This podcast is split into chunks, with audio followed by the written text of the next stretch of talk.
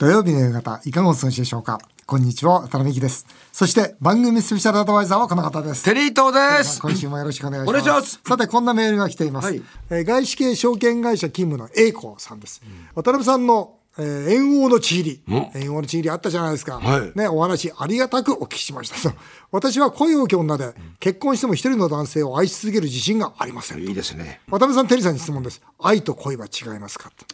テリーさん、ここはもうテリーさんの出番でしょう。愛と恋。一緒ですね。一緒なんだ。一 緒適当に使い分けですね。そんな難しくないですね。ああ、そうですか。一緒ですか。使い分けですよねなんか。ほら恋ってさ、初めって感じしない？ドキドキするような。愛ってなんかこうなんか続きって感じしない？何言ってんの？またそんな感じでそういうそういうさ、もうね、円安とかの話はいいけどもこういう話をそう何を得意げにしてくれてんそうのね。そうね。いや、こまあでも確かにね、まあ恋の方はファンとしてますよね。うん、なんかね、中学生がするのが恋だな。ね、なんかそ うする？じゃないですか。大人は愛だな。なんか。でもね、ん高齢者になると恋っていうのはあるか。あ、また恋に戻るんだ。あ、まあ、戻るありますよね。ああ、わかるわ。なんかありますよね。ほのから初恋みたいなものっていうのは。あるある僕今ふっと思ったけど、老人ホームでね、そのおじいちゃんおばあちゃんが、とってもその仲良くしてるんですよ、で見ててなんかドキドキしてるのが伝わってくるんですよ。好きなんでしょうね、ああこれ恋だなと思いました、ね。甘い恋ですよね。甘い恋、うん、いいですよ。いいですよね、いいと思います。CM の後は日銀に最も嫌われた新聞記者こと朝日新聞の原誠編集委員に私がお話を伺ってきました。ぜひお聞きください。今回のゲストは朝日新聞編集委員の原誠さんです。アベノミクスと黒田前日銀総裁の異次元の金融緩和を批判し続け黒田前総裁と日銀に最も嫌われた新聞記者とも呼ばれています。著書も多数出版されており日本銀行失敗の本質では旧日本軍と日銀は驚くほど似ていると相違点をまとめ出口戦略のない日銀と日本はこれから第二の敗戦を迎えると指摘されています。先月には朝日新書より13人の論客の意見をまとめたアベノミクスは何を殺したかを出版されました。自民党議員時代から日銀批判と財政破綻を警告し続ける渡辺美樹さんは前々回の放送でこんなコメントをされています。日銀に一番嫌われている新聞記者っていう方がいらっしゃるんですよ、はい。これ原誠さんって言うんですけど。朝日新聞の。そう、はい。僕ね朝日新聞のこの原さんの記事はずっと読んでるんですよ。はい。すべ、ての新聞の中でこの方一番的確ですよ。あ、そうですか。そう。だから僕の間だったんですよ、だから今回番組であの呼んでくれたっていうんですごい楽しみ。ということで今回は渡辺美樹さんと朝日新聞編集委員の原誠さんの注目対談です。日銀の破綻の可能性やアベノミクスの反省点に迫ります。日本放送渡辺美希5年後の夢を語ろう。ゲストをお迎えしました。えー朝日新聞編集委員の原誠さんですよろしくお願いいたしますよろしくお願いします。えー先ほども言っておりましたが、私自宅でですね、日経朝日読売で読んでるんですが、もう朝日のこの原さんの記事だけはいつも注目させていただいておりますいや、。ありがとうございます。光栄です。非常にこう、なんとかな、忖度のない記事で、えー注目しております。えー原さんは一部では、黒田日銀に一番嫌われた新聞記者とも呼ばれているわけでありますが、今週ですか、終戦記念日なんですが、原さんが指摘する、まず、旧日本軍と黒田日銀ですよね。非常によく似てると。私も本当にそう思います。あの本を読ませていただいてですね、え全く同感なんですが、まずリスナーの皆さんにですね、日銀と、それから、まあ、日本軍ですね、どこがどう似てるのかということについてお話しいただきたいんですが、まずこの本のですね、この戦前戦中と、それからこのアベノミクスでのこの借金の増え方ですか、このグラフをこう掲示してあるんですが、全く同じようなこう、いや、本当にそうですね。ですよね。ええ恐ろしいほどこう類似してますよね。そうですね、まあ、政府が抱える借金のはい GDP に対する比率なんですけれども、はい戦前も200%を超えていたと、はいでえー戦後も200%今もう250%ですけどもはい。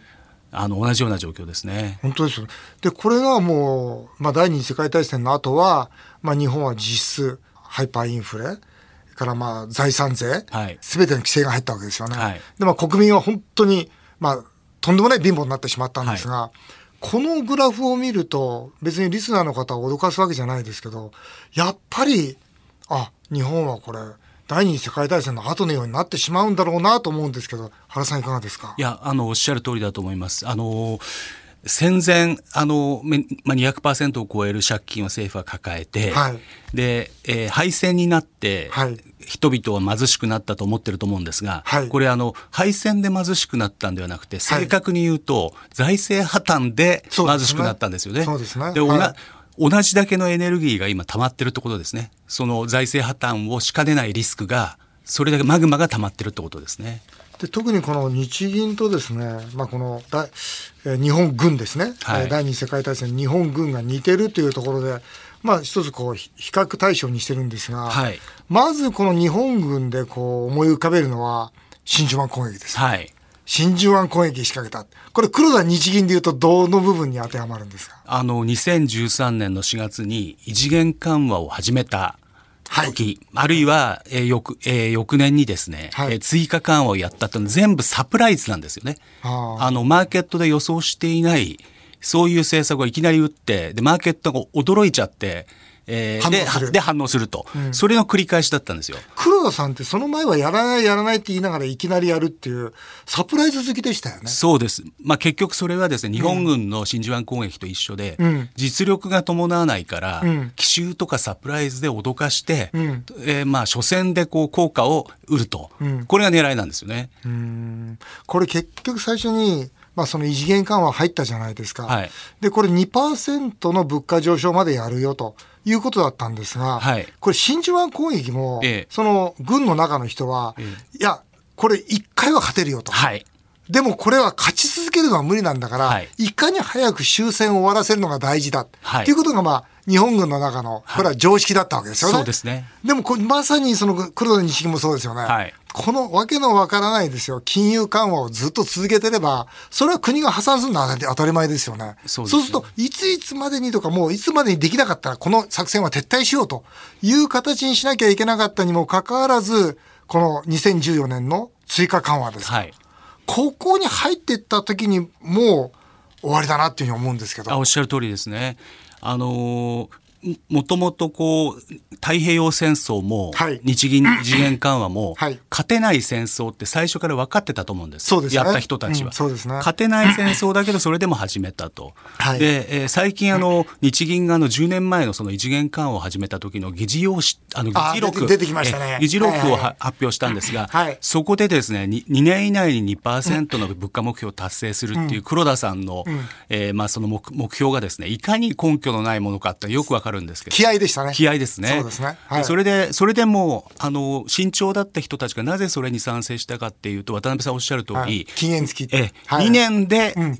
2年の期限付きの政策だから、もし失敗したらそこでやめればいいじゃない。とえ。うんうん。ところがそれがずるずるとやめられなくなったのが太平洋戦争であり、今回の異次元緩和なんですよね。そうですね。だ洋戦争のまさにそれがミッドウェー海戦とかね、ええいうところになるわけじゃないですか。そうですね。無謀な作戦も何度も繰り返して、結局泥沼化していくと。そうですね。はですからその後、まあ、日本軍で言うならばインパール作戦ありましたよね。もうこれも勝てない作戦とか最初から失敗すると分かってる作戦だけれどももう仕方なくやられてたら、はい、10万人のね、兵士が歩いて何もしないで、それこそ戦死と言われないような状況で餓死をして、ええまあ3万人がね、死んでいったのはインパール作戦ですよね。そうですねまさに無謀な作戦そのものじゃないですか。はいその時にこの、比較対象しているのが、ええマイナス金利を言われてます。ええあそうですねね、ここまあ、インパールはマイナス金利だってこう比較されてるんですが、ええマイナス金利もこれもやはり泥沼への大きな一歩でしたよね。そうですねこれも日銀がですね最初の量的緩和っていうのはなかなか効果が出なくて、はい2%インフレが全然達成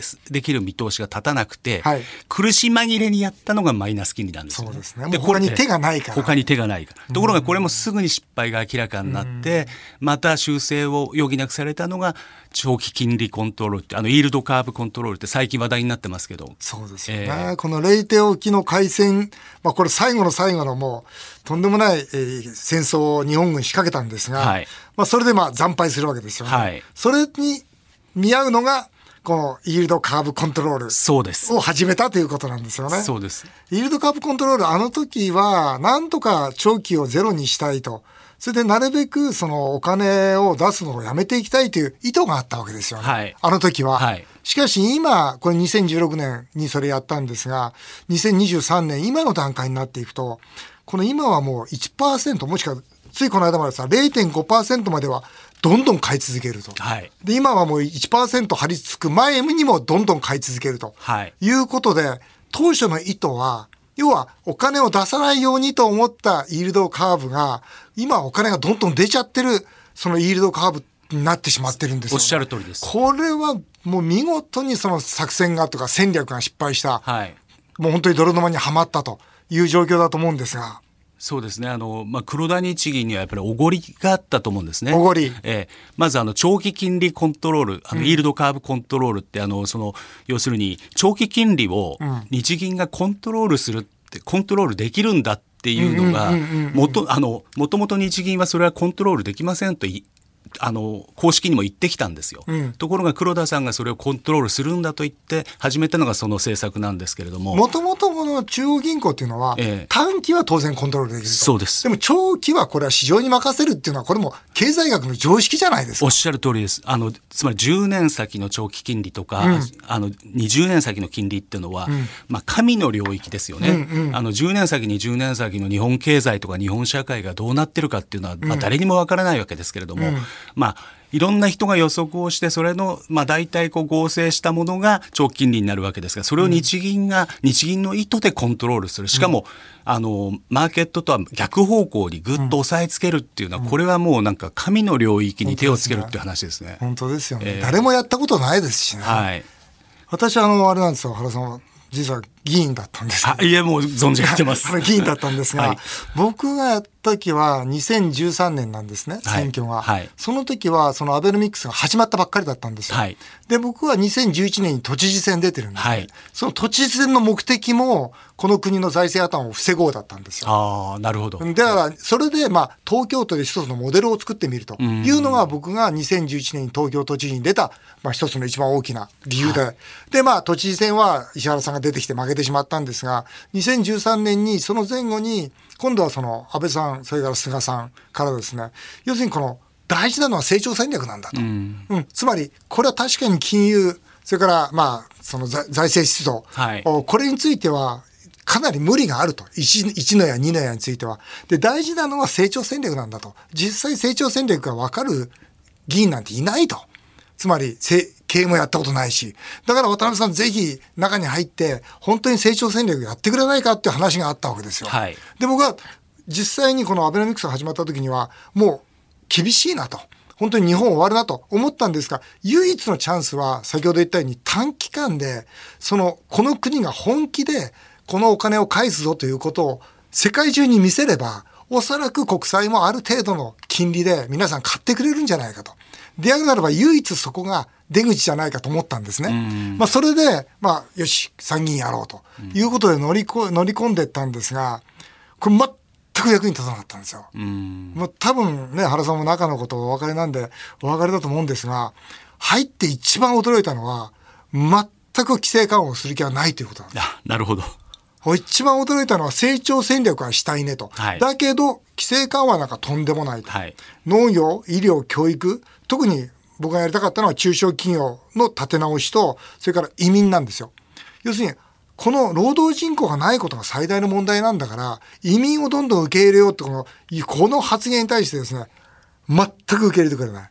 つまり、総論としては、ね、成長戦略しようよ。格論としては、自分たちは絶対やらないと。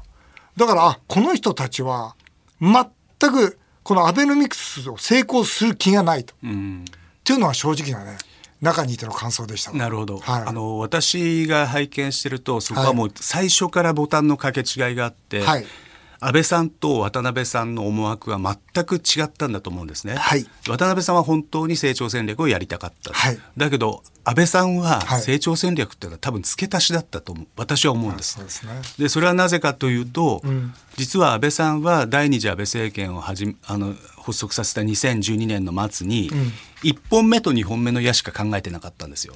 これはあのこれははっきりしてるのは その頃に総選挙で遊説で安倍さんが何言ってたかって言ったら日日銀に臨転機をすらせあの臨転機ぐるぐる回させて紙幣をすらせてそれでえー財政資金を生み出して日本中で国土強靭化の公共事業をやればいいって言ってたんですよ。つまり何かっていうと財政ファイナンスまあ財財政政ファイナンスですよね。すね。1本目と2本目で、えー日銀には金を生み出させて財政資金を生み出すと、で3本目はですねあの実はさすがに1本目と2本目だと財政ファイナンス批判をされるだろうということで、うんうん。当時の麻生財財務大臣とん。甘利経済再生大臣がん。2人がですね安倍さんにうん。さすがにこの1本目と2本目だけだと財政ファイナンスと批判されますよとん。いうことで3本目の矢を付け足しで入れたのが3本の矢だと私は理解してます。だから最初からボタンの掛け違いがあったのかなと本気でやろうやろうと思われたその渡辺さんにとってみるともう全く見当違いのアベノミクスだったんだと私は思ってます。なるほどね。あのアベノミクス自体はですねあの、まあ、私の新しいはい本のタイトルは、はいアベノミクスは何を殺したかっはい、ていう、原さん、アベノミクスは何殺したんですか？聞きましょあタタイトルなんですけど、はいまあ未来をまず殺しましたよね。う。未来あのを日本の未来をえー日。本の未来をやっぱり殺したと、政府の借金の大膨張を許して、日はい本の未来を殺したと思いますし、はいあと政治の節度と責任感を殺したと思いあます。そうですね、え政治のなんていうのか教教示っていうのかな？いやおっしゃる通りです。うん、この、守らなきゃいけないその政治家としての誇りをなくしましたね。そうですね。んいやおで同じように官僚組織や日銀というその国家に欠かせない機能も殺しました。そうですね、い。本来日銀というのは 中央銀行ですから、ええ。独立した組織なわけですよね、ええ。これが政治家の方々がいや子会社だよとはい。いうような視点でこの中央銀行を使ったらそれは国が壊れに決まってますよね。そうですね。何のための中央銀行だってことになりますからね。そうですね。確かに中央銀行が本来ならインフレなら手を打たなきゃいけない。でもそれさえ手を打つことができない。となると、これ中央銀行としては機能も殺しましたね。いや本当にそうなんです。